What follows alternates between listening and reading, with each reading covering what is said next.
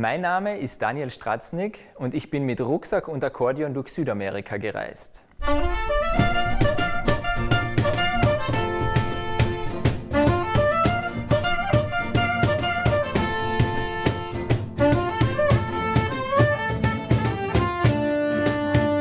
Ich erzähle euch, wie es dazu gekommen ist, dass ich den bekannten ecuadorianischen Akkordeonisten Paco Godoy kennengelernt habe und was ich mit ihm gemeinsam erlebte.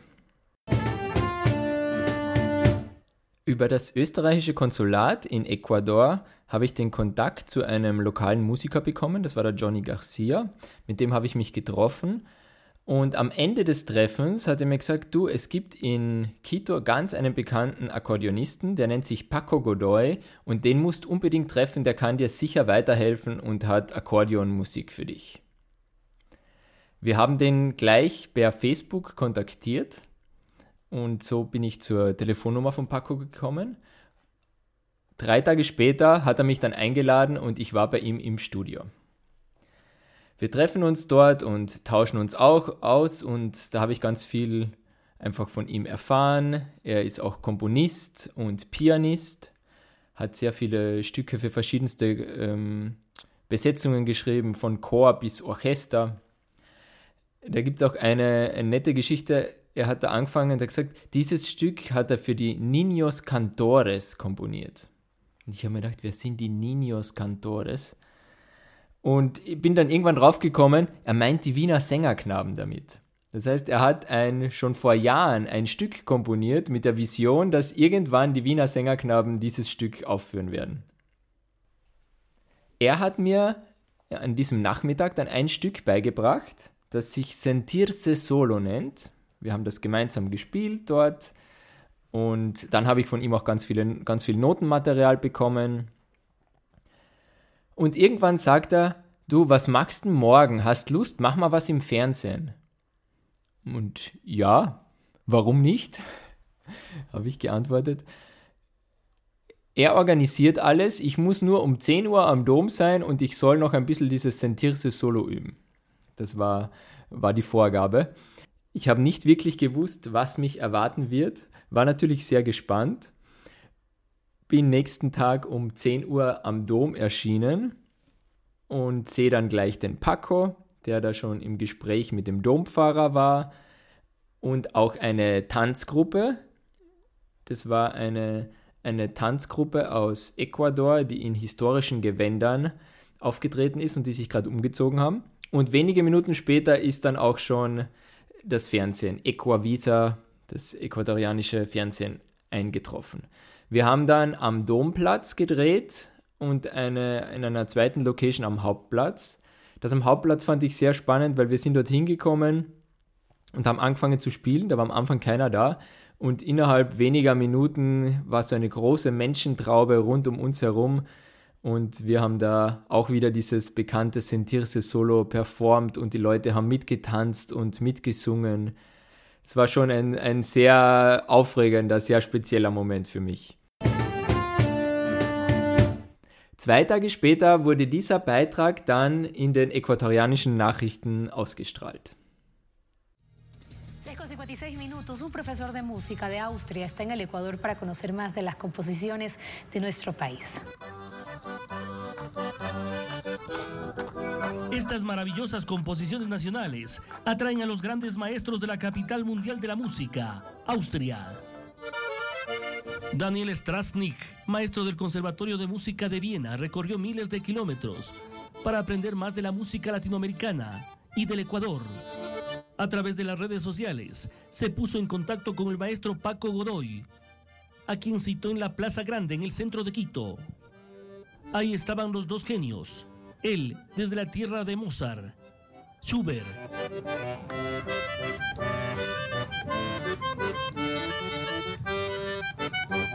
Y el maestro Paco Godoy. Con una de sus mejores composiciones ecuatorianas, Sentirse Solo. Quiero dar la bienvenida a mi hermano, digo yo, porque es en la música, somos una sola familia, Daniel que es un maestro que radica en Viena y es profesor de cátedra del acordeón. Es fantástico que lo que hace, todas sus composiciones, eh, eh, como fa, eh, que da alegría a la, a la- a la gente. Dos culturas diferentes, distantes, pero unidas por la música. Yo le he dado mis partituras y ahora mismo él se aprendió de memoria. Cuando regreso en Austria, me gustaría publicar un, libro con todas las partituras. Daniel está contento de conocer el país, su gente, su cultura, su baile. El maestro extranjero se despide del Ecuador. Aspira a enseñarlo a sus alumnos en el Conservatorio de Austria, donde la música es valorada como la vida.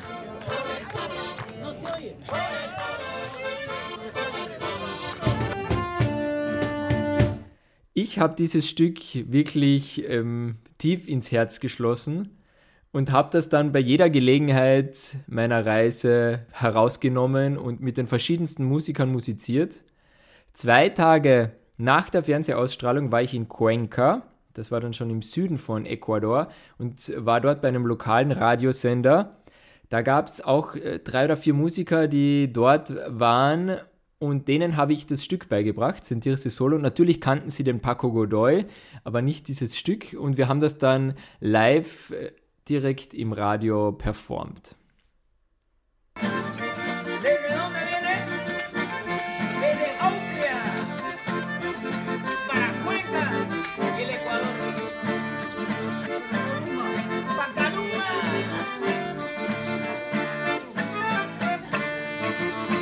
Auf der Ernst und Schmäh Sommertour 2020 haben wir dieses Stück auch gespielt und sind mit dem Stück durch ganz Österreich getourt.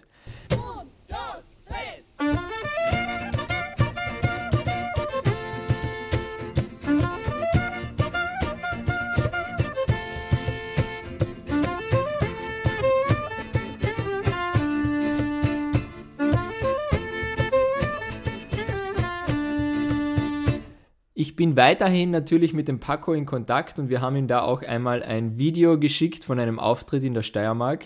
Da war er sehr begeistert, sehr dankbar, dass ich seine Musik so ähm, mitnehme. Ich habe noch eine große Vision gemeinsam mit dem Paco. Und zwar, das ist ein Konzert mit sieben Akkordeonisten aus ganz Südamerika, das in Quito, Ecuador stattfinden soll. Geplant war das Ganze schon für den Sommer 2020. Wir hoffen jetzt, das Ganze im Jahr 2021 durchführen zu können. Das war die Geschichte, wie ich den berühmten äquatorianischen Akkordeonisten Paco Godoy kennengelernt habe.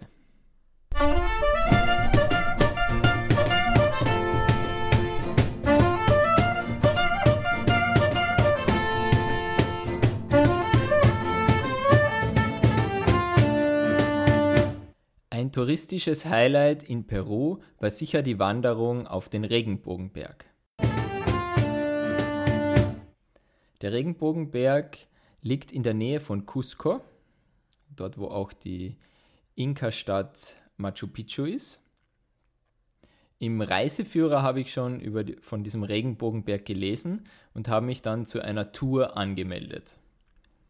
Um 3 Uhr in der Früh ging die Tour los. Wir haben uns da in Cusco getroffen und sind in so kleinen Bussen losgefahren. Nach ungefähr drei Stunden gab es dann ein Frühstück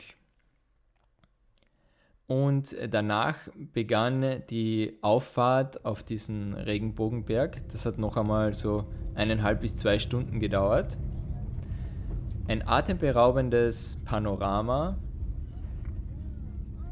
Die Straße dort hinauf war natürlich nicht mehr asphaltiert, sondern das war eine Schotterstraße. Das heißt, es war sehr staubig. Und man hat dort auch viele Tiere gesehen, vor allem Pakas und Lamas, die dort die örtliche Bevölkerung als Nutztiere verwenden. Angekommen dann am Berg, da gab es einen großen Parkplatz, wo sich diese ganzen äh, Touristenbusse dann aufgestellt haben. Und jetzt ging die Reise weiter, für die meisten dann eben zu Fuß.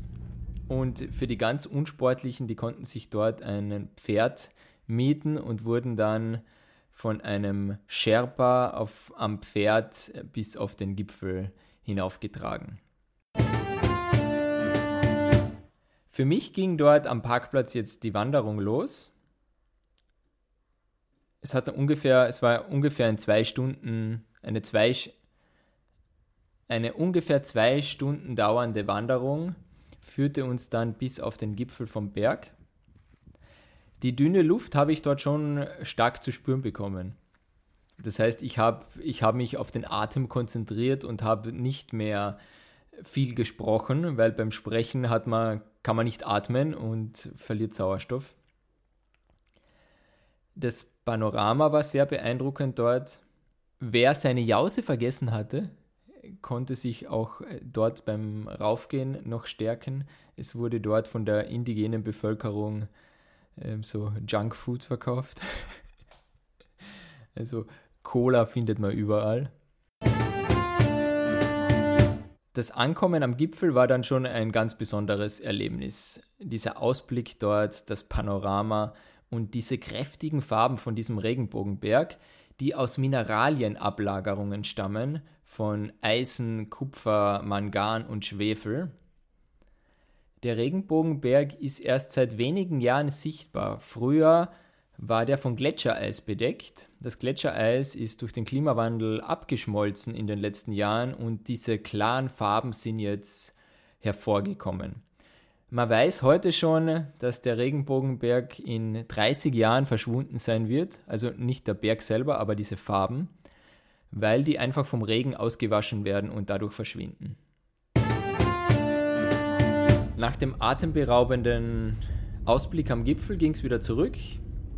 Zuerst zu Fuß herunter zum Parkplatz und dann mit dem Auto zurück nach Cusco, wo wir am, am Abend so zwischen 8 und 9 Uhr angekommen sind. Also es war schon ein sehr anstrengender Tag, ein langer Tag, aber in Anbetracht dessen, dass wir auf über 5000 Meter waren, war es keine alpine Hochleistung, sondern einfach eine touristische Tour. Das waren meine Erlebnisse vom Regenbogenberg in Peru.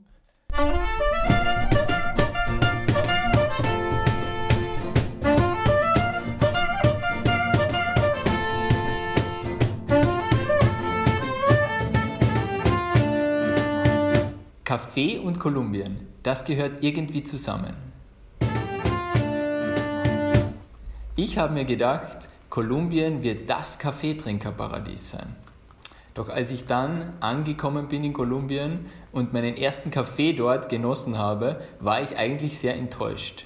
Der Kaffee in Kolumbien schmeckt nicht wirklich gut. Woran liegt das, habe ich mich gefragt. Und äh, ungefähr nach drei Wochen im Land habe ich die Kaffeezone besucht. Die Kaffeezone, das sind da die, die Orte Salento, Pereira, Manizales. Und ich habe dort an einer Kaffeetour teilgenommen und da sehr viel Interessantes über den Kaffee erfahren, was ich jetzt gerne mit euch teilen möchte. Das erste ist, also die Kaffeepflanze ist ein Strauch und dieser, diese Kaffeepflanze liebt auch den Schatten. Ja? Das heißt, es, in diesen Kaffeeplantagen gibt es auch andere Bäume. Das ist nicht so eine Monokultur. Da gibt es auch Bananen dazwischen, dann wächst auch Platano und andere Bäume. Einfach, dass da für die Kaffeepflanzen ein bisschen ein Schatten vorhanden ist. In Kolumbien wächst ja dieser sehr spezielle Hochland-Arabica-Kaffee, für den Kolumbien in der ganzen Welt bekannt ist. Und jetzt äh, dieses Mysterium, warum ist der Kaffee in Kolumbien nicht gut? Es ist einfach so, der gute Kaffee, der gute kolumbianische Kaffee wird exportiert und nur die Kaffeebohnen der schlechten Qualität, die bleiben im eigenen Land. Sehr skurril. Von der Ernte her ist es relativ einfach. Also diese, die, der Kaffee wird geerntet und äh, da kommt als erstes diese Schale herunter und dann kommen gleich die Kaffeekerne heraus und die werden dann in der Sonne getrocknet. Und nach einigen, die Sonne dort ist so stark, das dauert nur ein paar Tage, dann ist das trocken. und dann kann das in diese Säcke abgefüllt werden, in diese bekannten Kaffeesäcke aus Jute. Und diese Kaffeesäcke, die werden dann exportiert, weil die Veredelung des Kaffees, die findet dann erst in Europa statt. Das heißt, die Röstung findet erst bei uns hier statt.